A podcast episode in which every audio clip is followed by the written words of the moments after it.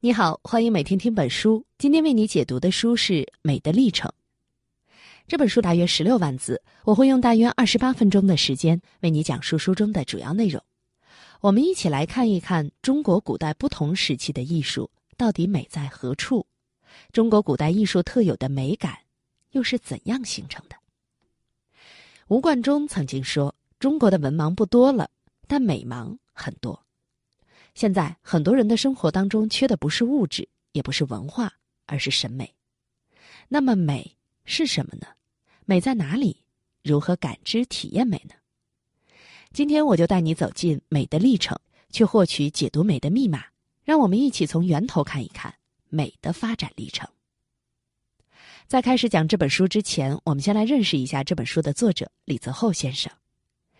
李泽厚先生是我国著名的哲学家。他主要研究中国近代思想史，同时呢，也进行哲学和美学的研究。二十多岁的时候啊，李泽厚就自成一家，对美学有了独到的认识。一九七九年，四十九岁的李泽厚出版了《美的历程》。一开始，出版社的人根本就不觉得这个书好卖，结果却完全出乎意料，这本书一下子就畅销了，大学生们几乎人手一册，销量保守估计也要在百万册以上。李泽厚在当时被称为思想领袖、思想库、青年导师，是无数青年人的偶像，启蒙了很多人。这样一本美学专业著作啊，为什么会成为畅销书呢？这与当时中国出现的一股美学热密切相关。这其实是因为在建国初期，受制于当时的社会经济背景，人们普遍压抑了对美的追求。到了七十年代末、八十年代初，实施改革开放，人们的思想开始解放。终于可以大胆的去追求美了，于是对美学的关注一下子就升温了。美的历程就是在这样的历史背景之下应运而生的。当时还有几本关于美学的书，比如说朱光潜的《谈美书简》，宗白华的《美学散步》等。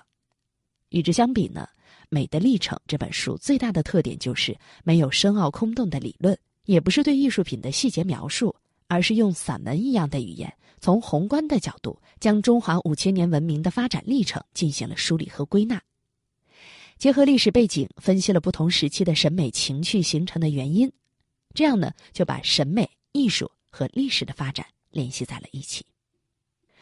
这本书一共有十个章节，基本上都是按照朝代顺序来介绍中国古代艺术的不同的审美趣味。这本书的内容啊非常的丰富，不仅讲了中国美学和美术史，还涉及到了文学史。哲学史和文化史的内容，在具体了解这些不同的审美趣味之前，咱们先来弄清楚美是什么。人类对美的感知其实很早就出现了。我们可以看到山顶洞人在规则的石块上钻出小小的孔洞，在墓葬里撒上红色的赤铁粉。这种做法被专业人士叫做巫术礼仪，或者叫做远古图腾活动。但是这里面呢，其实已经有了人类对美的最初的感知。随着巫术礼仪不断的发展，人们又逐渐形成了对龙和凤的图腾崇拜。图腾是一种神的灵魂的载体，龙凤在世界上是不存在的，是人们想象出来的怪物。但是因为融入了一种对自然力量的崇拜和畏惧，融入了一种对部落的认同，这就可以叫做审美意识了。说到这儿，你可能会问了：美到底是什么呢？作者李泽厚认为，美是有意味的形式，其实就是说啊，美是外形与内涵的结合。这里的内涵呢，是指一种思想观念或者是一种人的想象。好了，我们知道了美是有意味的形式，知道了美是要有思想内涵的。但是不同时期历史环境是不同的，人们的思想观念也不一样，所以呢，就会形成各具特色的艺术美感。今天。我就选择中国历史上五个非常关键的社会时期，也就是商周、先秦、魏晋、唐宋和明清，为你逐一解读这五个时期的不同的审美趣味，分析这些美感形成的原因。我们先来看看商周时期的审美特点。在历史博物馆里，我们可以见到商周的青铜器。青铜器是一种祭祀的礼器，用来供奉祖先或铭记战功。商代有很多大型的青铜器，最有名的就是司母戊鼎了，有八百多公斤重。如果仔细观察上面的纹饰，你就会看到很多凶猛可怕的兽面纹，我们一般称之为饕餮。饕餮究竟是一种什么动物呢？其实说不清。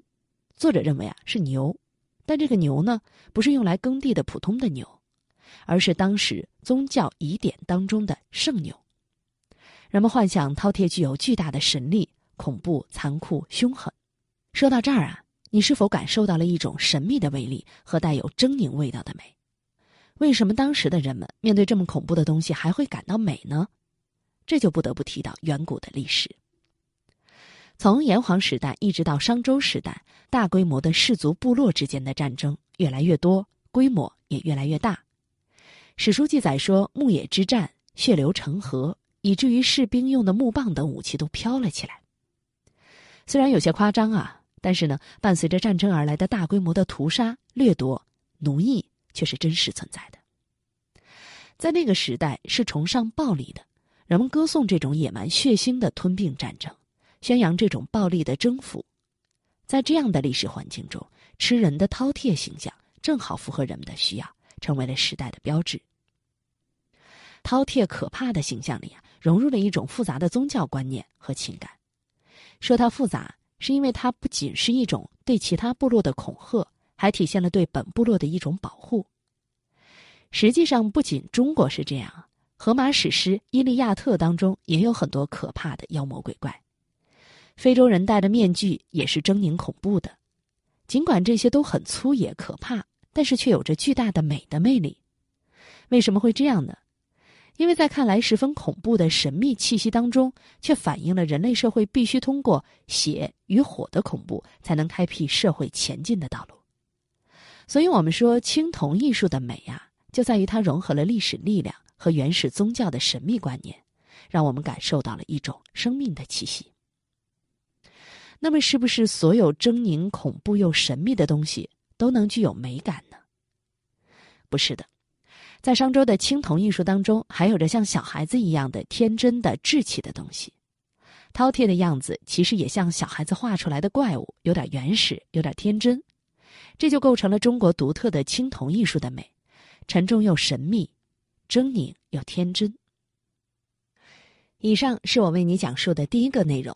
商周时期的青铜艺术，我们来总结一下：商周时期的青铜艺术呢，诞生在一个充满战争和掠夺的时代，而正是这种暴力战争推动了人类社会的前进。人们渴望在战争当中得到神的保护，从而战胜对手，于是把可怕的饕餮形象铸在稳重大方的青铜器上，祭拜上天和祖宗神灵，从而形成这一时期独特的审美趣味，形成了独特的青铜艺术的美。这种美是一种沉重又神秘、狰狞又天真的美。讲完了商周，我们来看一看先秦时期的审美趣味有了怎样的变化。所谓先秦啊，指的是秦以前，也就是春秋战国时期。大家知道，这个时期是中国古代社会出现巨大变革的时期。政治上呢，原来的分封制开始崩溃，周王室力量衰落，诸侯国之间互相征战。经济上，铁犁牛耕出现了。生产力得到发展，土地私有制确立，这一切给统治阶层中的知识分子，也就是士阶层提供了发展的机会。他们纷纷到各诸侯国宣传自己的治国理念，渴望得到重用。士阶层中的代表人物有孔子、老子等。在这样的动荡时期，社会上出现了两股对立的思想：一个是以孔子为代表的儒家学说，另一个呢是以庄子为代表的道家。儒家是不讲鬼神的，强调用理性来指导我们的现实生活，鼓励人们积极对待人生，要努力建功立业，宣传着正能量。道家呢，则主张人与自然的和谐，追求一种不受世俗约束的独立状态。这两家，一个入世，一个出世；一个乐观进取，一个消极躲避。但是两者都蕴含着理性的精神。需要强调一下啊，这里的理性呢，并不是我们现在所理解的理性思维。放到当时那个时代背景下，所谓的理性指的是不信仰宗教神鬼，而是关注现实，追求现实人生的和谐和满足。在儒家和道家的思想的影响下，这一时期的审美趣味转向了一种追求内在的精神的理性的美。举个例子来说，我们读《诗经》：“蒹葭苍苍，白露为霜。所谓伊人，在水一方。”这是一首秦国的民歌，也是一首爱情诗，这个文学作品的美感呢，就在于借助景物来表达内心的情感。人们需要从景物去联想和想象到男子的痴情。这种借物抒情，使情感不是那么直白的表达出来，就像是诗中借助男子与女子之间始终存在的距离，表达了男子急切又无奈的心情。这种审美趣味显得含蓄而又意犹未尽，让人感受到丰富又饱满、入世又乐观的理性情感。这种理性精神，我们也可以在建筑领域感受到。从用途来看，其他民族的主要建筑大多是用来供养神灵，而中国古代大多是宫殿建筑，是君主居住、办公的场所，是与人的现实生活联系着的。从布局来看，中国即使是祭拜神灵的地方，也和生活区紧密相连。不仅如此，中国不是凸显单个建筑多么宏伟，而是通过一群建筑的互相映衬，体现它的壮观。从建筑的风格来看，西方建筑都是高耸入云，带有神秘感，而中国建筑呢，却是平面铺开，注重生活情调的，在亭台楼阁中感受人与环境的和谐。从建筑材料来看，西方是阴冷的石头，中国是暖和的木质。中国建筑的这些审美特点，同样也体现了实用的、入世的、理智的理性精神，而不是反理性的宗教狂热。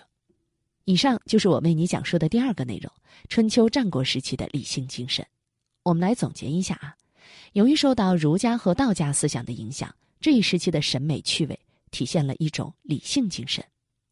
不论是文学还是建筑，人们不再关注神秘的宗教鬼神，而是追求现实的生活感受，通过借物抒情来表达丰富饱满的思想情感，体现了一种内在的精神的理性的美。这种理性精神在春秋战国时期产生，在秦汉时期得以延续与发展，而伴随着魏晋时期的到来，社会出现了巨大的变化，审美趣味呢也随之一变。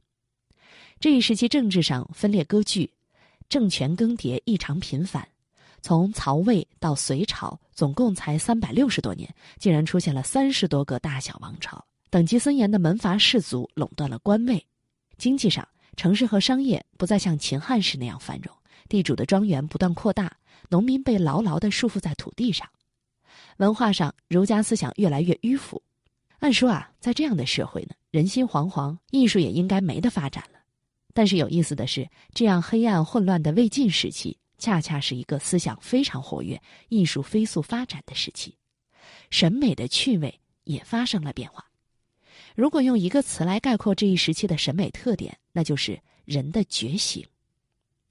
我们先来看看这种人的觉醒指的是什么。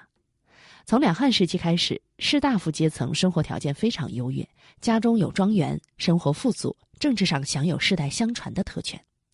这样一群有闲又有钱的人，慢慢失去了对政治的兴趣，反而对文学、音乐、自然、书法感兴趣，追求自我的享受、文学的独立、音乐的修养。自然的欣赏的，他们关注的东西从外部环境转向了人的内心世界，从社会转向了自然，这就是我们所讲的人的觉醒。这种觉醒啊，强调自己独特的一面，强调一种独立的精神。外在的表现就是形成了潇洒风流、特立独行的魏晋风度。为什么在魏晋时期会出现人的觉醒，会出现特立独行的魏晋风度呢？我们还是得从当时的社会背景讲起。从魏晋到南北朝，王朝更迭频繁，社会上层争夺权力，政治斗争异常残酷。门阀士族的头面人物啊，往往身不由己的卷进上层政治漩涡，很多名人因此被杀，包括何晏、嵇康、郭璞、谢灵运、范晔等等。这都是当时第一流的诗人、哲学家，但是都因为政治斗争呢。而失去了性命。这些门阀贵族们经常生活在这种富贵安乐又充满担忧的环境下，所以从表面上看，他们轻视世上一切，洒脱不凡，但是内心却充满巨大的苦恼和恐惧，对人生有着更强烈的反思和认识。而魏晋风度当中积极的意义和美的力量，也在于此。说到这儿，你可能就会有疑问了：哪个朝代没有政治斗争呢？怎么偏偏在魏晋时期出现了人的觉醒呢？啊，是的，异常频繁的朝代更迭啊，只是一个原因。另一个原因呢，还与这一时期思想领域的怀疑论思潮有关系。什么叫怀疑论呢？就是用怀疑的态度对待一切。在这样一种思想的影响下，人们对社会的伦理道德、鬼神迷信都开始怀疑。正是这种对外在权威的怀疑和否定，人们开始发现，只有人必然要死才是真的。人生苦短，为什么要折磨自己呢？为什么不抓紧时间尽情享受呢？在这样的思考当中呢，人存在的价值和意义呀，就显现出来了，就有了人的觉醒。人的觉醒在艺术审美领域是怎么展现的呢？我们先从文学方面来看。魏晋时期是中国文学观念与文学价值的独立时期。鲁迅曾经说啊，曹丕的时代是文学的自觉时代，也可以说是为了艺术而艺术的时代。什么叫为了艺术而艺术呢？这是相对于两汉讲究文学要重视道德教化来讲的。从魏晋开始，文学不再讲究实用性，只需要以人为中心，以日常生活为题材，抒发情感就可以了。所以呢，魏晋时期啊，纯文学作品出现了。就以曹丕为例呀，按说呢，曹丕这个人啊，地位很高，后来又做了皇帝，享尽了人世间的荣华富贵，应该是实现了人生的最高理想了。然而他仍然感到年寿有时而尽，荣乐只乎其身，帝王将相、富贵功名转眼即逝，真正不朽的、能够永远流传的，还是精神生产的东西。曹丕的诗词之所以被后世永久传颂。一方面是由于词章华丽优美，另一方面呢，就是他表达了对人生的一种深切的反思。这种为了艺术而艺术，体现了诗文自身的价值。所以从魏晋到南朝，文学特别讲究文词的华美、文体的划分、文笔的区别和文理的探究。这种对艺术自身的追求，不仅体现在文学领域，在绘画、书法领域也是这样。书法是中国特有的一种艺术。用线条来表现美，在魏晋以前，不论是篆书还是隶书，都写得工工整整。到了魏晋时期，草书、行书盛行，变得优美而灵动。尤其是草书，任意挥洒，线条如行云流水般，非常有利于表达书写者的情感。所以，一般认为啊，草书的实用性不大，但是艺术性最强，体现了这一时期不重实用、只重情感的艺术特点。以上是我为你讲述的第三个内容，魏晋时期的人的觉醒。我们来总结一下：魏晋时期社会动荡，充满了战争和混乱，但是就是在这样的时期啊，艺术领域却得到了发展。门阀士族们开始关注自然景观，追求自然质朴的生活，追求纯粹的艺术，表达出一种更深沉的人生态度，体现了人的觉醒。也正是因为这种内在的人的觉醒，形成了外在表现为潇洒不群、飘逸洒脱的魏晋风度。讲完了魏晋，我们再来看看唐宋时期的审美趣味。对于中国人来讲呢，唐诗宋词是读书时代的记忆，每个人都能背上几首。但唐诗宋词究竟美在哪里呢？这个问题啊，不好用一句话来回答，因为唐诗宋词代表了两种不同的审美趣味。我们就分开来讲一讲。先来说唐诗啊，唐诗盛行的年代正是中国封建社会最鼎盛的时期，国家统一，经济繁荣，社会稳定，人们对现实生活充满了希望。又由于实行科举制，这一时期的知识分子渴望建功立业，渴望功成名就，所以在盛唐的诗歌当中充满了青春、自由和欢乐的气息。又因为国家走向了统一，南北文化开始交流融合。所以，唐诗当中既有南方的精致，也有北方的雄浑。虽然风格多样，却都体现了一种积极进取的精神风貌。李泽厚认为，这就是盛唐之音。不仅唐诗是这样，书法、舞蹈都是如此。他们都反映了世俗知识分子上升阶段的时代精神。说到唐诗，我们肯定得提到李白和杜甫。如果说李白的诗歌是不可学的天才之美，那么杜甫呢，就是在规矩中去创造美，他为后来人提供了学习模仿的范本。杜甫和李白年龄虽然只相差十一岁，但是两个人的诗歌却是两种风格，这是为什么呢？李白的诗歌风格形成于大唐帝国最为辉煌的年代，特点是以抒发个人情怀为中心，表达对自由人生的渴望与追求，属于前面讲到的盛唐之音。而杜甫诗歌的主导风格却是在安史之乱后形成的。安史之乱是指七百五十五年安禄山史思明发动的叛乱，延续了八年之久。史学家都认为这是唐帝国由盛转衰的转折点，所以盛唐时代的那种充满自信、富于浪漫色彩的诗歌情调，到了杜甫这里便戛然而止了。杜甫的诗开始关注政治和民生疾苦，重视写实。说完唐诗，我们再来看看宋词。词是怎么产生的呢？其实最早的词啊，是文人写给歌妓传唱的曲子，后来形成了长短不齐的固定句式，可以对景物进行细致的描述，表达复杂的心境。王国维在《人间词话》中说啊：“词以境界为最上。境界是什么呢？就是一种真景物、真感情，体现了一种胸怀和心境。”很多流传千古的好词，都是借助于其他事物，委婉含蓄的表达情感。例如，有个诗人名叫韦庄，喜欢借用美人来表达情感。他通过写美人思离别，以此来哀悼唐朝的灭亡。辛弃疾呢，则喜欢用历史典故来表达个人的志向。比如，他不是直白的说我要收复失地，而是十分巧妙的用“举头西北浮云，倚天万里须长剑”这样的诗句来表达。总之，境界的大小决定了词的不同美感。这种审美趣味的变化与时代背景的变化有直接关系。北宋时期，社会经济持续发展，对外贸易繁荣，社会相对稳定，科举制度的大规模推行，使得地主阶级在社会中的地位相对稳固。于是，地主知识分子们开始享受生活。时代的精神不在于建功立业，而在于关注生活，不强调世间万物。而关注个人心境。以上是我为你讲述的第四个内容。无论是盛唐之音，还是宋词的意境，其实都在传递着当时人们的胸怀和心境。在唐朝兴盛的背景下，唐诗充满了青春、自由和欢乐的美感。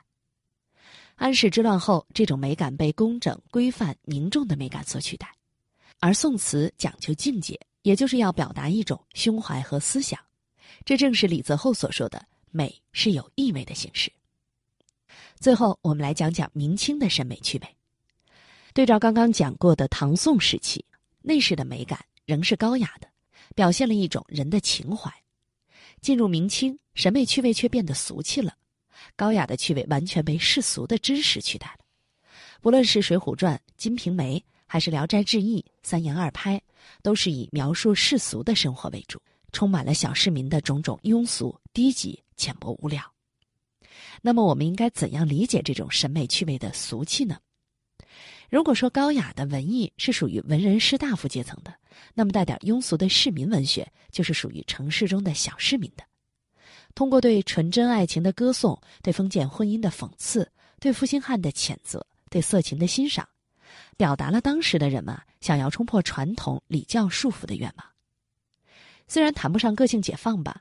但是在这些世俗小说当中，可以看到对个人命运的关注，带有着蓬勃的生机，就像西方在文艺复兴时期出现《十日谈》这样的作品一样。人的解放往往首先是从人的欲望的解放开始的。同样道理，我们就能理解为什么《金瓶梅》《西厢记》这样的作品啊会在明清时期出现了。其实这也是一种冲破封建礼俗、争取自由的表现。为什么明清时期会出现这样的市民文艺呢？这同样与社会的发展有直接关系。从宋代开始，商业城市越来越繁荣，以汴京为中心的发达的国内商业交通网已经建立，市民阶层逐渐形成。虽然在元代受到一些挫折，但到了明朝，商品经济进一步发展，随着商业市镇不断发展壮大，市民阶层人数也在不断增加。而在文艺领域，市民们就需要一种描述真实生活的东西用来消遣，于是呢，唐代出现了传奇，宋代出现了话本，在这个基础上，明清时期发展成了小说，市民文学就这样逐渐兴盛起来了。到了清朝中期，满族已经统治中原很长时间了，表面上看社会发展，甚至出现了康乾盛世，但是内部已经开始腐败，政治专制，官场黑暗。在这种情况下，就出现了一批揭露社会现实的小说，比如《儒林外史》《红楼梦》等。李泽厚认为这是批判现实主义成熟的表现。如临卖史呢，是把理想寄托在那几个儒生隐士的身上，《红楼梦》最后只能让贾宝玉去做和尚，从而得以解脱。这些作品表达了一种无路可走的痛苦和求索，他们的美感不是轻快的，也不是伤感的，是对社会生活具体的描述和批判。讲到这儿啊，这本书我们就说完了。在本书里，作者李泽厚。按时间顺序梳理了从远古到明清时期中国古典文艺的发展历程，对中国古典艺术的不同风格进行了解读，告诉了我们美是有意味的形式，美是形式与内涵的结合。不同的社会和历史环境赋予了文艺作品不同的思想内涵，造就了不同的艺术特色，也给予了我们不同的美感。今天我们重点讲了几个转折时期的不同的审美趣味。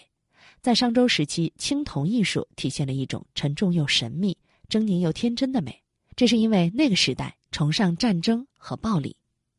到了春秋战国时期，理性精神得到发展，人们从鬼神的阴影中走出来，开始关注现实，追求一种内在的、精神的、理性的美。